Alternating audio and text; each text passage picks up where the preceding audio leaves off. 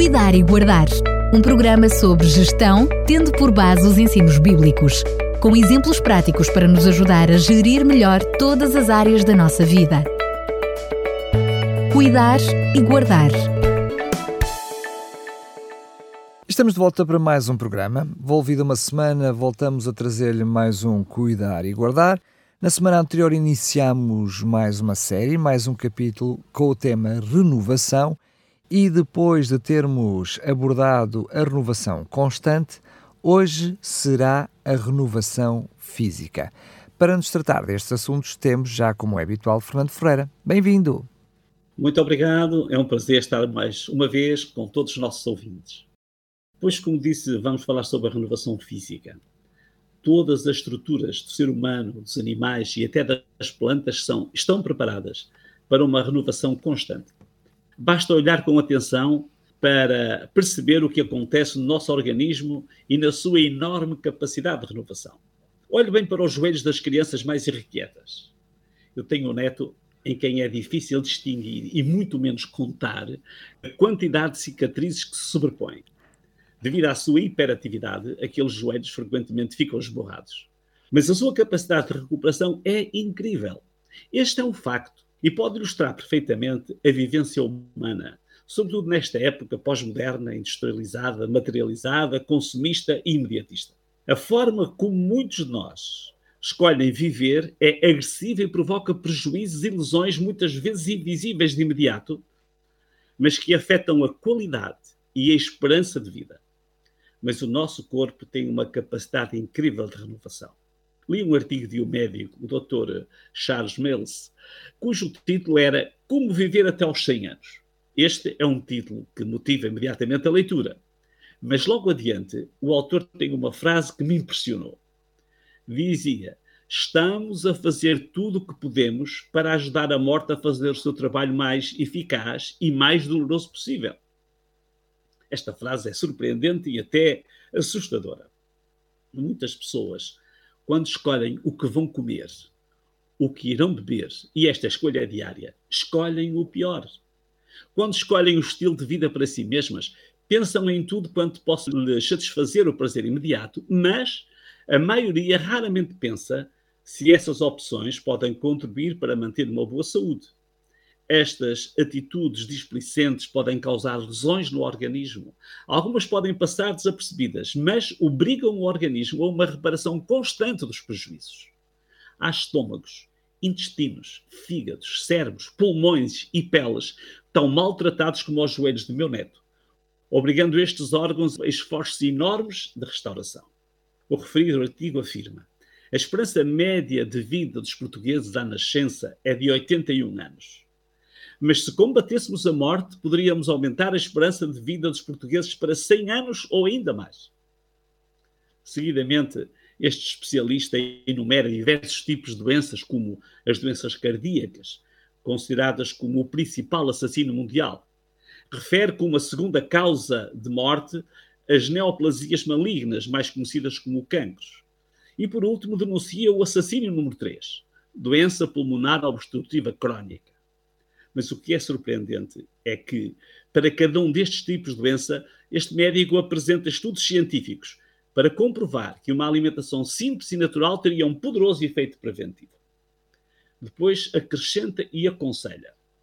Uma alimentação vegetariana é, obviamente, um importante fator contributivo para se viver até aos 100 anos, especialmente se for vegan. Segundo o parecer deste médico, os produtos alimentares de origem animal constituem fatores prejudiciais à saúde. Por outro lado, os alimentos de origem vegetal, devido à quantidade e à qualidade de nutrientes que nos oferecem, às cores e aos fitoquímicos que nos beneficiam, aos aromas que nos atraem e nos revigoram, às fibras que nos saciam e protegem e aos sucos que nos refrescam e fortalecem, constituem os alimentos mais adequados para a saúde e longevidade.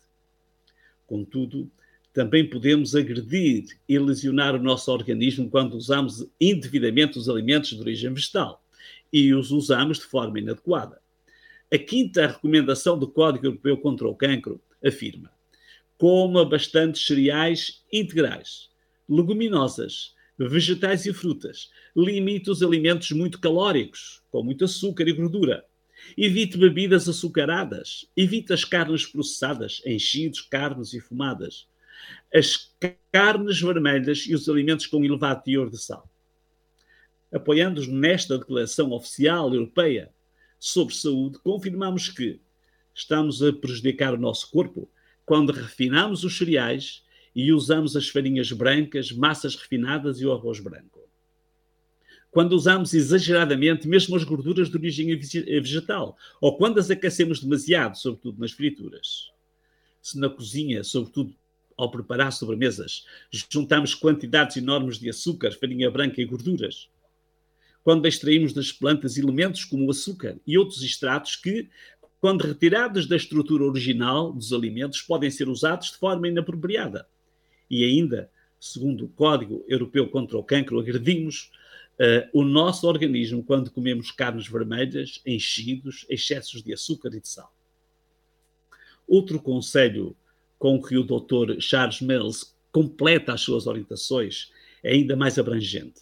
Dizendo, quando combinamos estas mudanças alimentares mais saudáveis com o exercício, com sono suficiente, não esquecendo o uso adequado da água, fé dinâmica em Deus, não só alongamos a nossa vida, mas melhoramos a sua qualidade. Concluímos então que o nosso corpo é prejudicado e tem de reparar continuamente os danos que lhe causamos com estes procedimentos errados. Prejudicamos ainda a nossa saúde quando passamos horas e horas sentados no sofá sem decidirmos tempo para fazer exercício físico. A capacidade de renovação do organismo humano é incrível devíamos apreciar mais, valorizar e estimar este corpo tão admirável. Deveríamos sentir pudor em destruir um organismo tão perfeito que nos foi oferecido.